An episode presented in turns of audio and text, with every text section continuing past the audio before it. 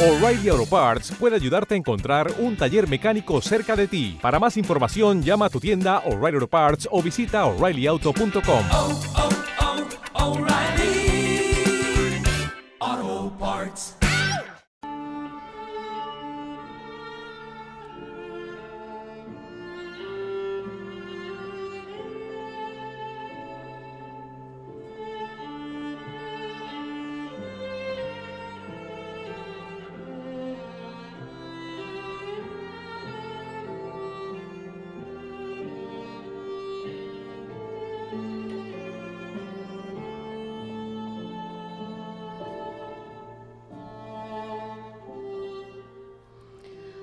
se llora 6 millones de muertos? ¿Cuántas velas se encienden? ¿Cuántas plegarias se oran? ¿Sabemos cómo recordar a las víctimas su soledad, su impotencia? Nos dejaron sin dejar rastro, y nosotros somos ese rastro.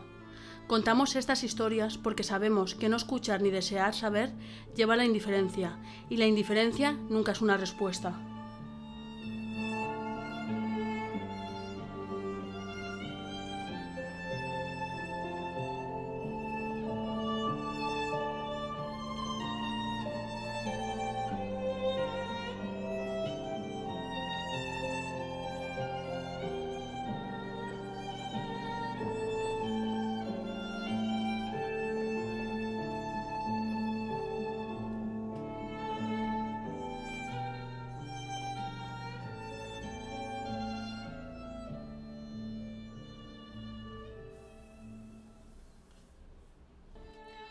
Hoy contamos con Pilar Lucas Calvo, una mujer referente que lleva años luchando para conocer la verdad sobre su tío, Manuel Lucas Martínez, un alameño almeriense asesinado en Mauthausen. Manuel, un joven alameño que luchó por defender la igualdad, la honestidad, la igualdad y la democracia. Hoy vamos a conocer la vida de Manuel de la mano de su sobrina y a su vez vamos a contar también la historia de Pilar, de cómo lleva años luchando para saber la verdad y cómo estos familiares deben luchar día a día simplemente para conocer la verdad de su familiar. Yo soy Isabel Ginés y esto es Memoria contra el Olvido.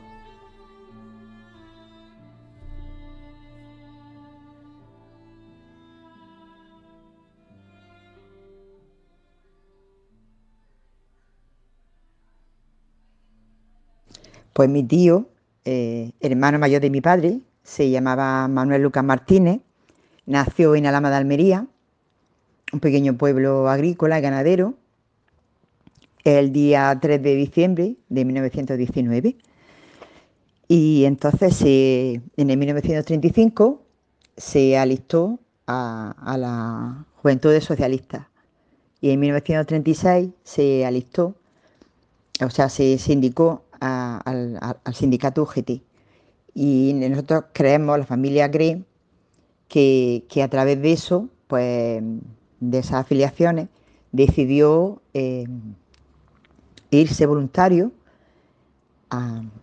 al ejército republicano para, para- para defender la república, porque mi, mi abuelos eh, eran republicanos y, creemos que, que tenía esa idea.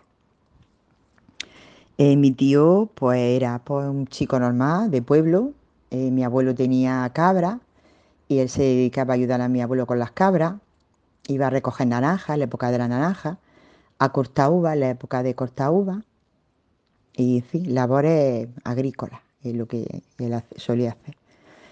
Y entonces pues, el 15 de noviembre de 1936 pues pues se, se afilió como voluntario y, se fue, se fue a, a Marto, eh, al, al al batallón Almería.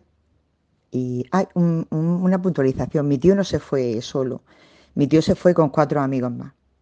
Mi tío se fue con cuatro amigos suyos más.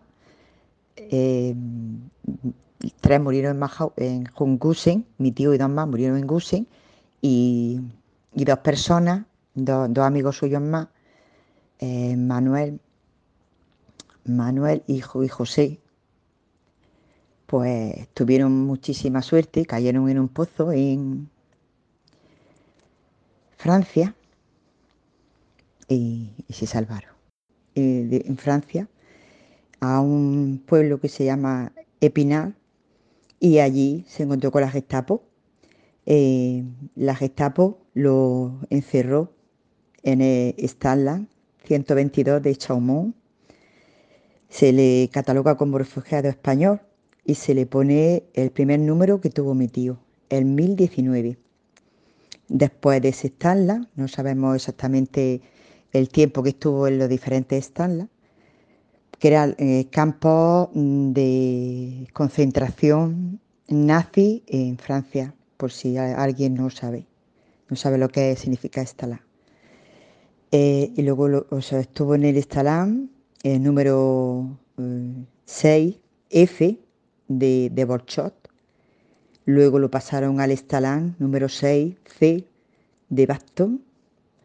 Luego, finalmente, terminó en el Estalán de Traif, Treveris, eh, número 12, eh,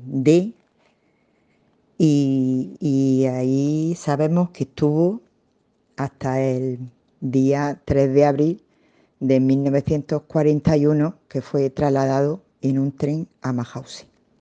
Mi tío Manuel pasó eh, a Francia en enero de 1939.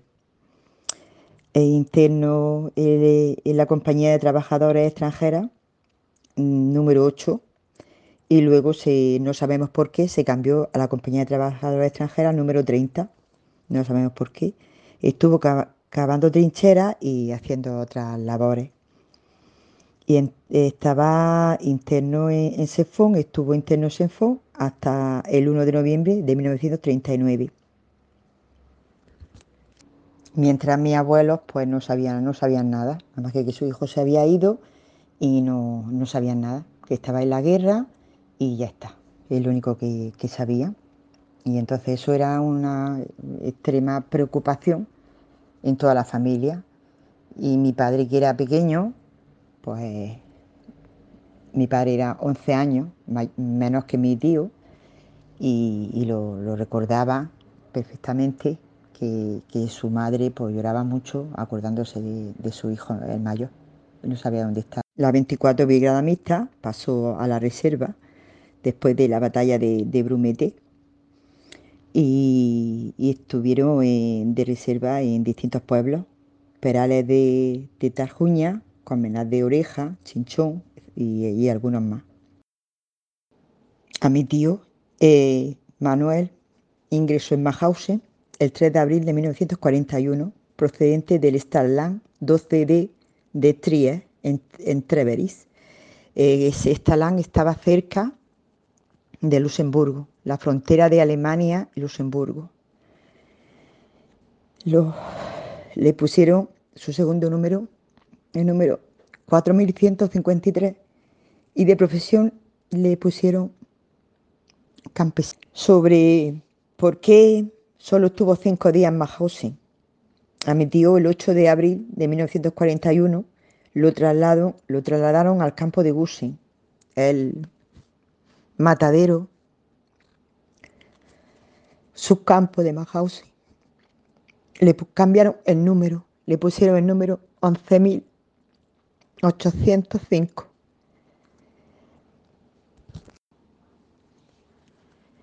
Los motivos por los que mandaban a los prisioneros de Mahausen a Gusen eran, eran dos.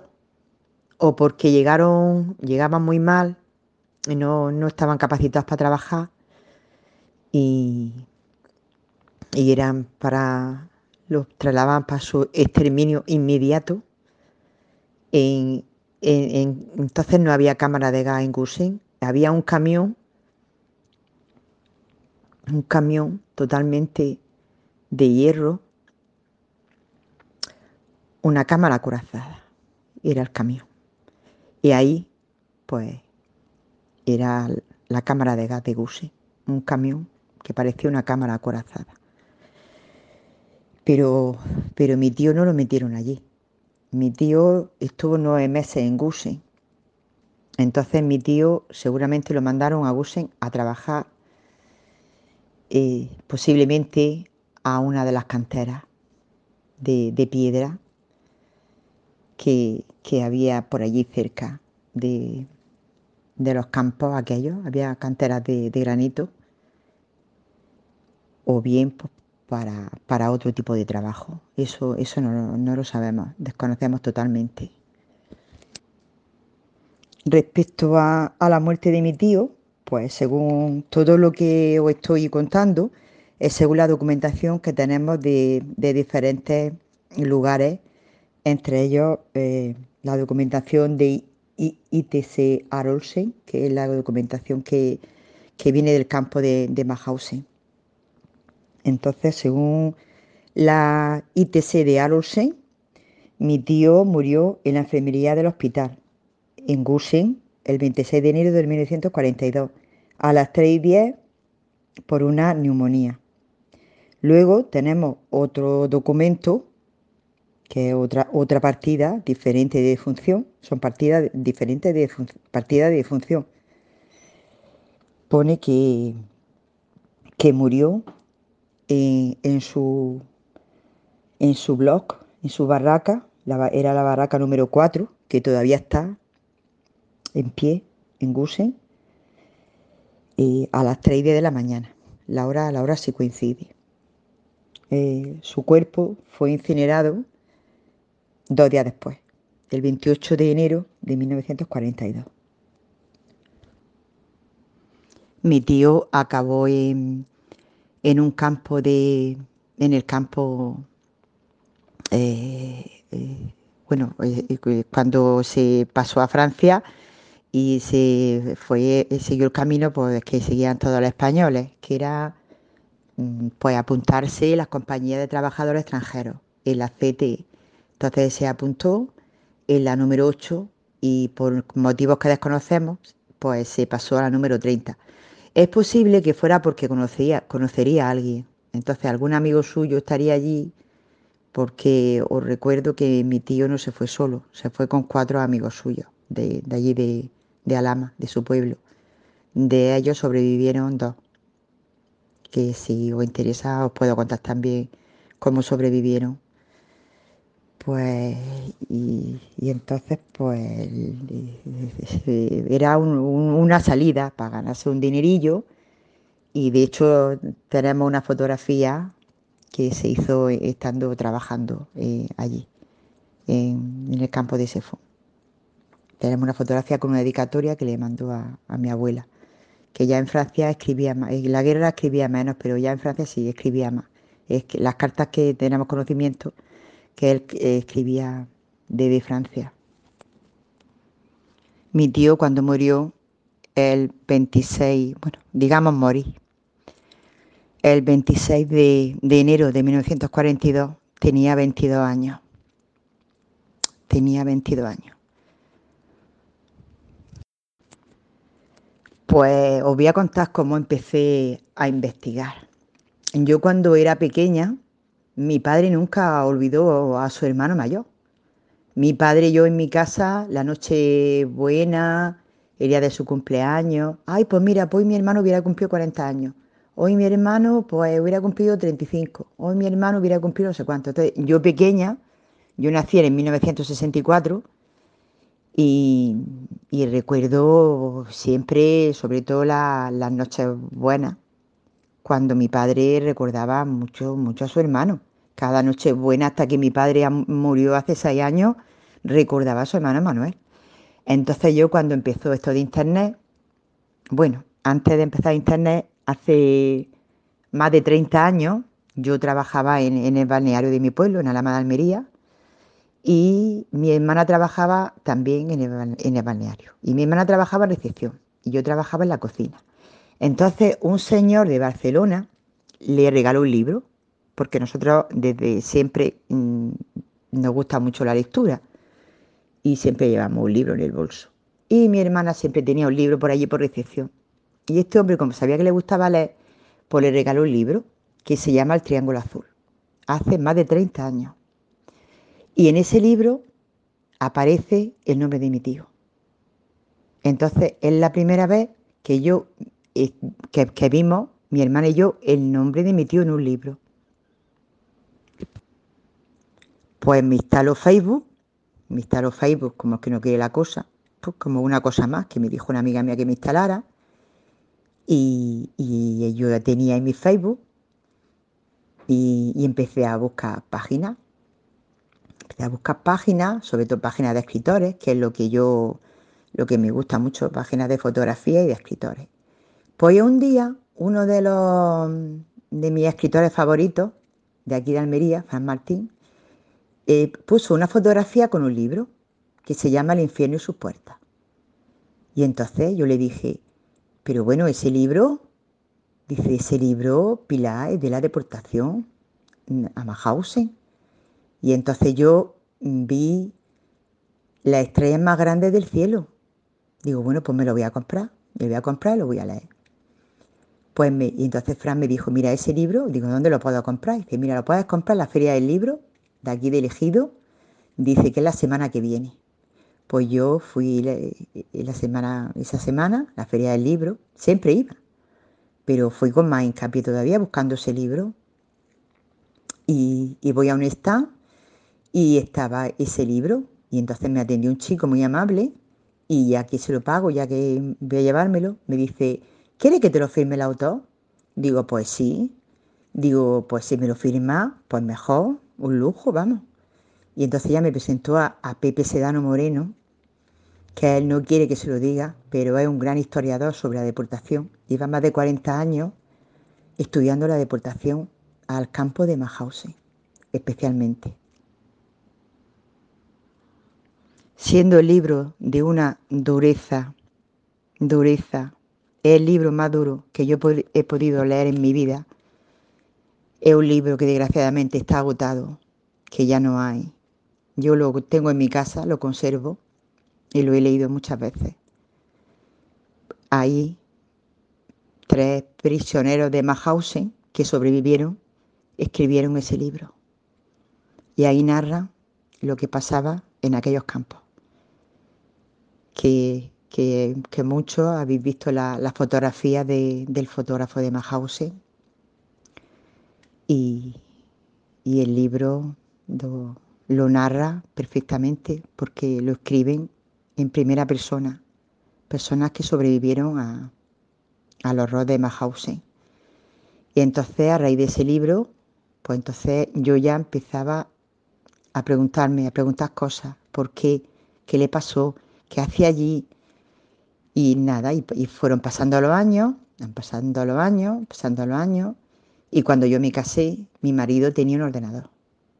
Tenía un ordenador y sabía manejar internet, cosa que yo no sabía. Yo totalmente analfabeta en el tema, en el tema de internet. Eso hace 10 años. Y, y entonces un día le digo a mi marido, mira Antonio, enséñame cómo va esto de internet, que voy a ver si busco documentación yo por aquí, algo de, del campo este donde estuvo mi tío.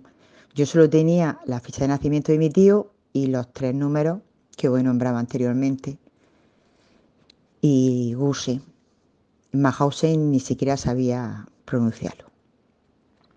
Porque la fecha de, de, de función siempre ponía Guse. Y entonces pues yo pues usé. Y entonces ya que empecé a manejarme un poco por internet, pues vi alguna cosa. Alguna cosa, pero siempre lo mismo. Que Husen era un campo de concentración dependiente del campo grande de Mahausen. Yo incluso lo busqué en el Google Maps y yo ya no sabía, no sabía qué hacer. Yo no conocía a nadie eh, que, que, que, tuviera familia en deportación no conocía nada. Pues yo, eh, que me gusta mucho saludar a las personas y cuando me saludo me presento, pues como yo había comprado un libro que iba sobre la deportación, según me había dicho Fran Martín, pues me presenté pues a Pepe, pues buenas tardes, buenas tardes, pues mire usted Pepe, yo me llamo Pilar Luca, soy sobrina de un deportado a Mahausen y entonces en ese momento Pepe Sedano cambió la cara cambió su cara totalmente.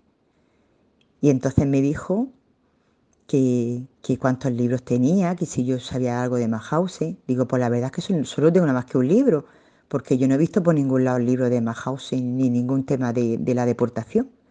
Digo, solo tengo el Triángulo Azul hace muchos años y, vengo a por este libro porque, mm, porque es que no sé dónde hay libros, donde yo la papelería que compro libros no, no hay libros sobre la deportación, no encuentro, no he visto. Entonces Pepe Sedano, pues ya me dijo página de, de Facebook, de republicanos, de desaparecidos, de, de deportación. Me recomendó el libro de Carlos Hernández de Miguel, Los últimos españoles en Housing, que también me lo compré, también lo leí. Y entonces eh, el- en, el libro de, de Carlos de Miguel, pues viene una lista de direcciones donde se puede escribir am, para, para tener información sobre deportación y que cualquier cosa que le escribamos correo electrónico. Entonces yo no me lo pensé. Yo llegué a mi casa cuando me compré, me compré el libro, el libro de Carlos, o sea, cuando ya lo leí eso, y, cuando ya lo vi en la última página, siempre, yo siempre juego las primeras páginas a la última, de cuando me compro un libro, por el camino. Y cuando llegué a mi casa, encendí el ordenador y le mandé un correo electrónico, y entonces se lo conté. Y entonces Carlos de Miguel me dijo que si tú quisieras que me ayudara, pues que me ayudaba. Y le dije que. Entonces Sedano Moreno me dijo las siguientes palabras. Pilar, ¿quieres que te ayude a buscar documentación de tu tío?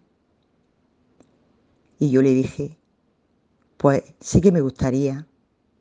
Y lo que usted tenga que cobrar, yo se lo pago, no me importa. Me dijo, no, mujer, yo lo hago volun- voluntariamente.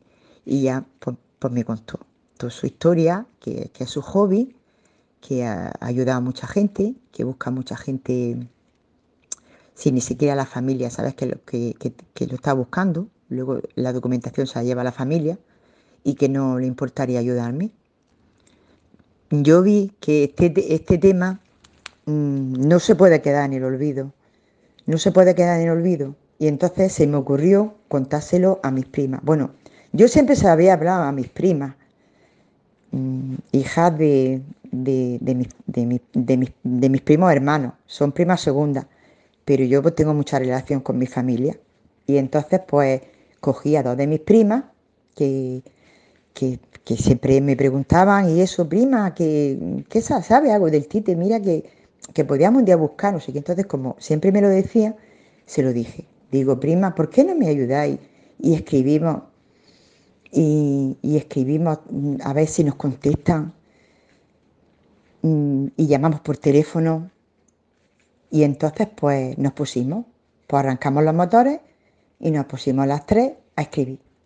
Pues bueno, pues yo mandé un correo el 31 de, de julio, mi prima también, y, y mi prima, mi prima Tania, mi prima Bárbara, mandamos las tres el mismo día el correo.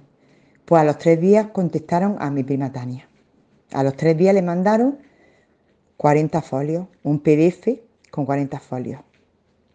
Después, cuando Pepe Sedano eh, encontró que mi tío había estado en la brigada número 24 de Jaén, pues le dio mucha alegría, porque su amigo Antonio eh, investiga sobre la brigada número 24. Incluso tiene un blog y tiene fotografías. De mi tío no hay ninguna fotografía, pero tiene fotografías del comandante y de, algunos soldados de la Brigada 24. Y entonces, pues ya eh, Antonio se dedicó a buscar, a buscar información sobre la Brigada 24. Y, y en estos temas ya yo siempre, mm, eh, yo, eh, porque lo primero, yo tenía, tengo, tenía, tengo una fotografía que se hicieron eh, los cinco alameños cuando mi tío lo nombraron sargento. El día que mi tío lo nombraron sargento, en Madrid, sargento de artillería, pues se hicieron una fotografía. Y entonces mi tío lleva un uniforme y no sabíamos lo que era. Pepe, Pepe Sedano no sabía lo que era y Fran Martín tampoco. Y entonces yo lo puse en una página de estas de, de deportación y resulta que me encuentro con un hombre que se llama Manuel Torres, que es de Córdoba, que me pide mi número de teléfono, se lo doy y me llama por teléfono y me dice que si quiero que, que si, que si yo quiero que me ayude, que él le pasa como a Pepe, que investiga la deportación, y lo hace como hobby, lo hace desinteresa- desinteresadamente y que no le importaba. Y entonces, pues muchísima documentación de la que tenemos nos, lo ha, la ha facilitado Miguel, eh, Manuel Torres. Manuel Torres, por ejemplo, nos ha facilitado lo, del campo de Sefón, lo que cuando fue capturado mi tío, esa documentación nos la, la facilitó este señor de Córdoba, que yo estoy agradecida eternamente. Nosotros tuvimos muchísima suerte, porque del 31 de, de julio del 2018, que escribimos la primer, el primer correo electrónico, el 19 de septiembre teníamos todo lo que os estoy contando, todo. Los nazis, cuando llegaban los deportados a los campos, pues le, quitaban toda la ropa, todas sus pertenencias, y le ponían un pijama de raya de color azul y le ponían un, triángulo en, la chaqueta. Le daban una chaqueta, una gorra y, le marcaban eh, el triángulo en la chaqueta con su, con su número y con su país de procedencia. Y entonces, como España dijo que los españoles que estuvieran fuera de España no eran españoles. El triángulo de los españoles era de color azul y al ser apatria no tenían patria porque general Franco le quitó la nacionalidad. Era un triángulo invertido. Entonces el triángulo invertido le ponían el, el número de prisionero. Mi tío en Gushing tenía el 11.805. Pues durante la, la investigación, lo que más me, ha sorprendido fue la partida de difunción de mi tío. La partida de difunción de mi tío, que tenemos dos diferentes.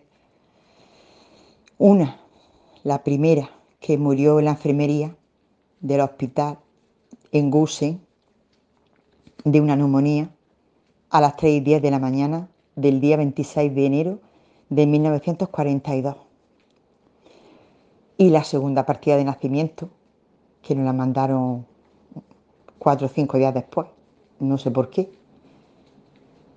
pues aparece que murió en la barraca número 4 del campo de concentración de Gusen el 26 de enero de 1942, a las 3 de la mañana. Eso fue lo, que más, lo que más me, impactó de toda, la, de toda la investigación. Eso, y también me impactó mucho que, le pregunté a Pepe, Pepe, ¿y mi tío cómo, cómo salió de España? ¿Cómo salió? Dice Pilar, tu tío llegó andando. Tu tío llegó a la comarca de los Boscos, donde fue capturado ante la invasión nazi a los franceses, llegó andando. Eso fue lo que más me impactó. Porque yo imagino la ropa que había antes, un soldado que llevaba tres años en la guerra, machacado psicológicamente, seguro, y creo que sobrevivió tanto tiempo y tantos kilómetros, tanto frío, porque era muy joven. Porque mi tío en el 36 tenía 19 años. Y entonces, pues, pues no tenía 17, 17 años, tenía mi tío en el, en el 36. En el 36,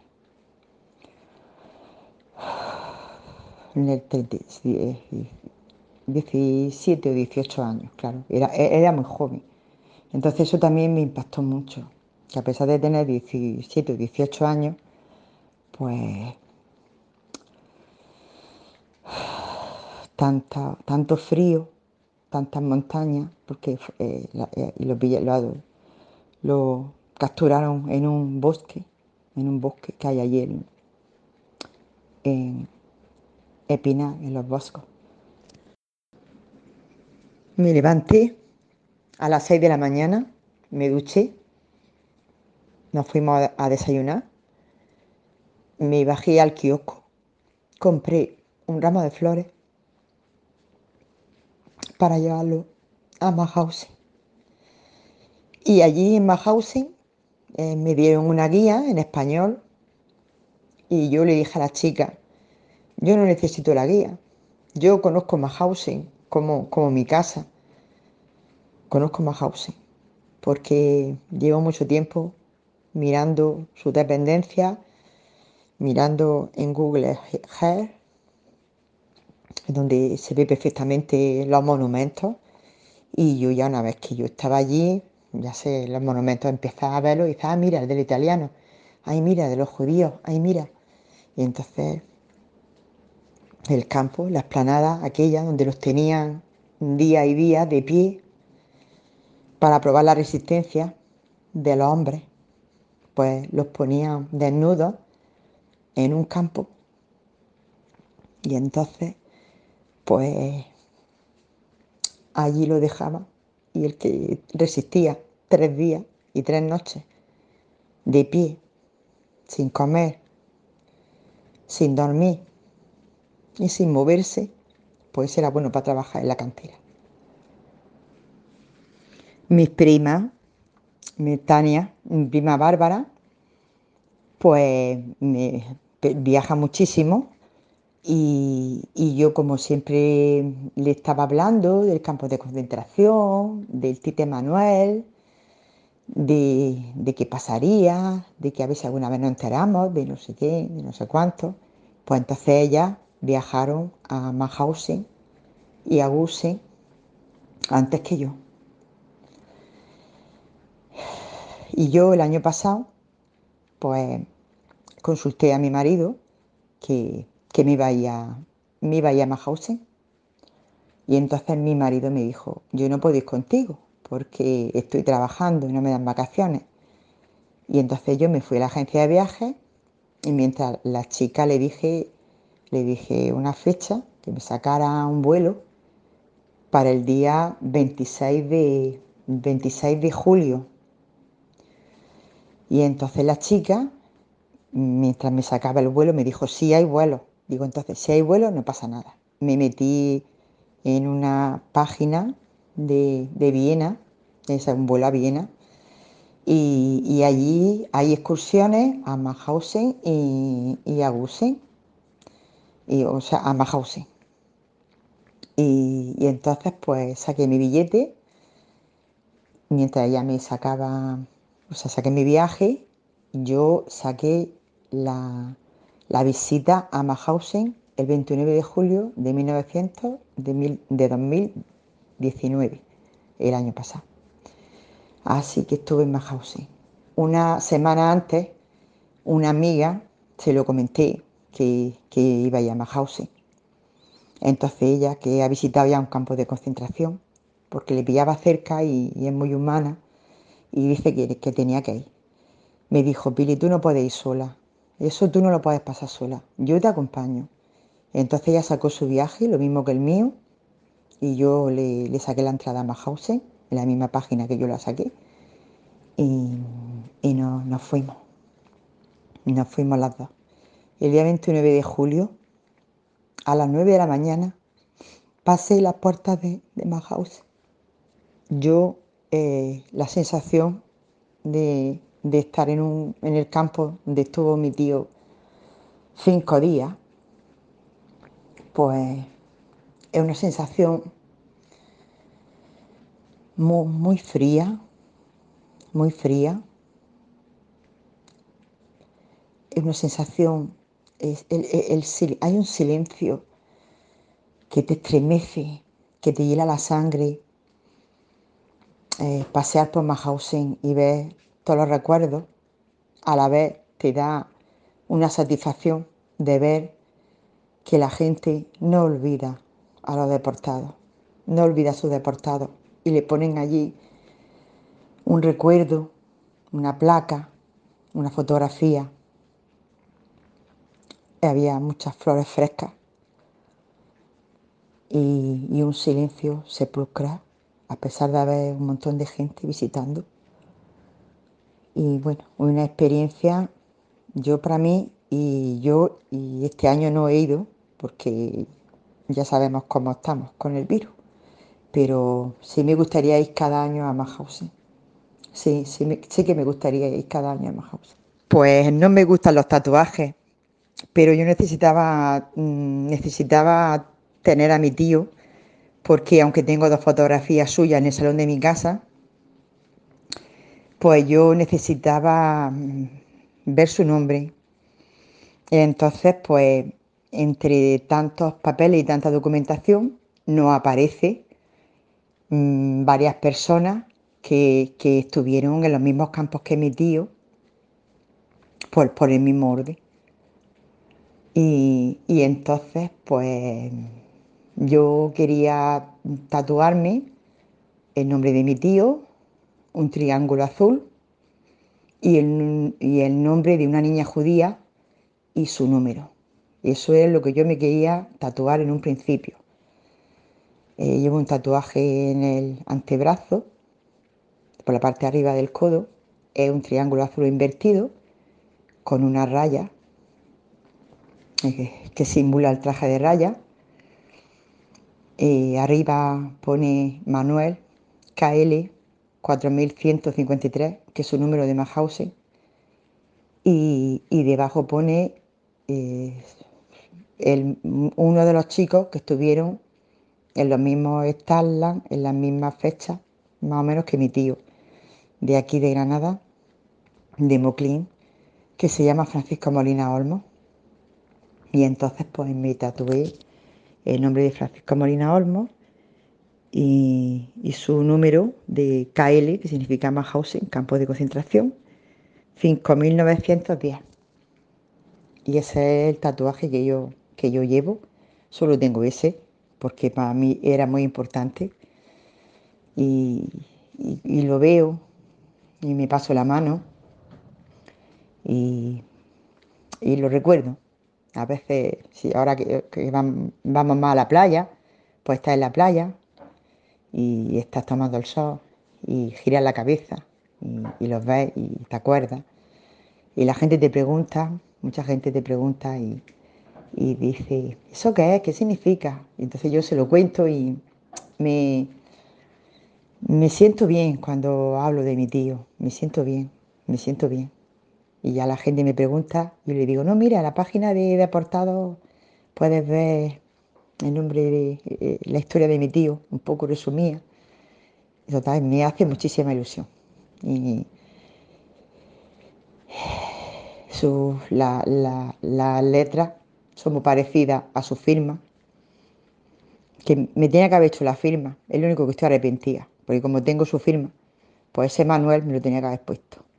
Pero afortunadamente las letras son muy parecidas a la firma de mi tío Manuel. Quizá algún día, en otra parte de mi cuerpo, me, me haga la firma de mi tío Manuel, Manuel Lucas. Si, si me hago un tatuaje alguna vez, será, será ese, será su firma. No sé dónde y no sé si me lo haré, pero si me lo hago, lo tengo muy claro, que me hago la firma. Pues me gustaría añadir que mi investigación no solo se ha quedado en mi tío, porque yo como familia sé lo importante que es que alguien te ayude en este, en este mundo de internet, en estas páginas, cuando no sabe dónde buscar, cuando muchas veces las páginas vienen en, vienen en alemán, hay que traducirlas. eh, y entonces lo que, lo que hago y lo que seguiré haciendo a todo el que me lo pida es ayudar a buscar a sus familiares. Porque como yo tengo muchísimas direcciones, muchísimos teléfonos,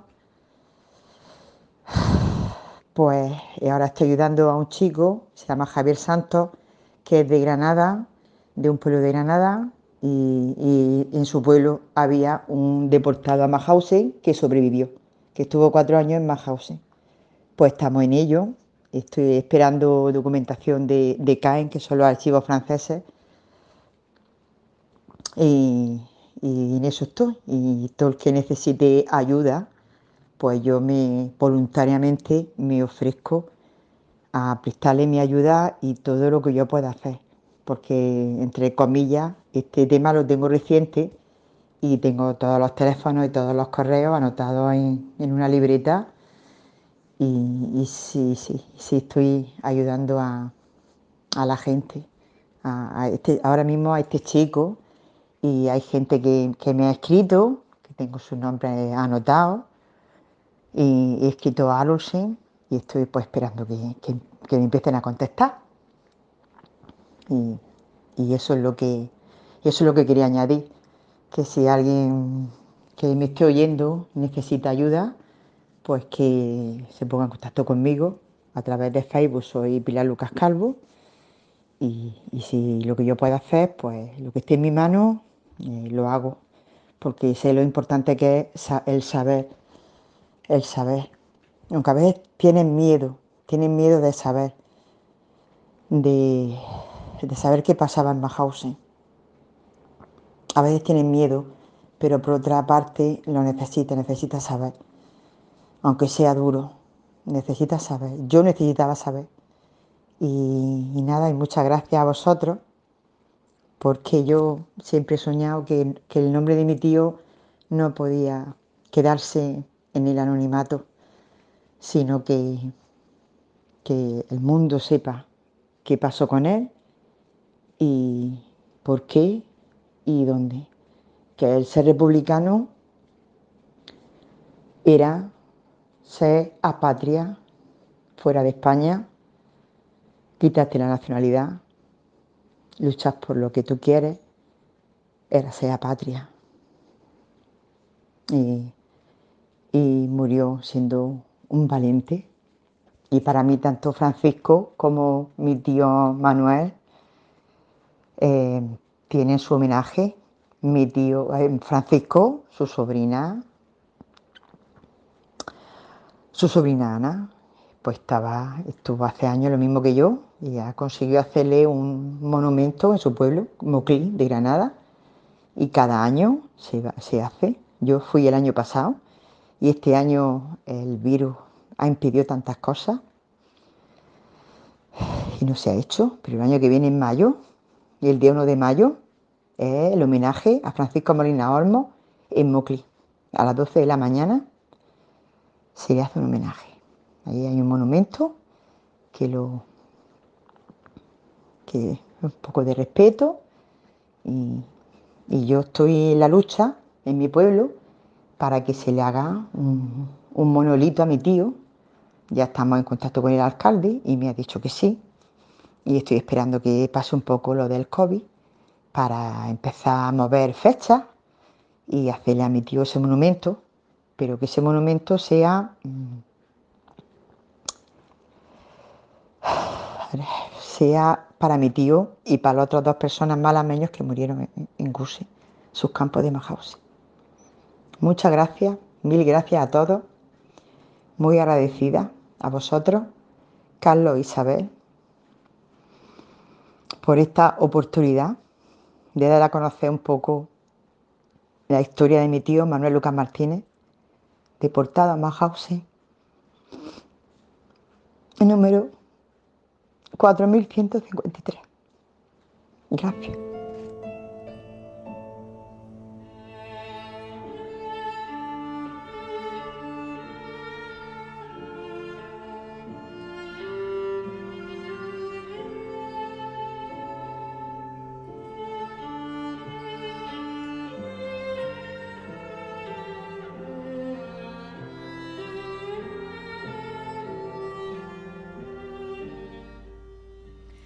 Nunca olvidaré esa noche, la primera noche en el campo, la cual convirtió mi vida en una larga noche, siete veces maldecida y siete veces sellada.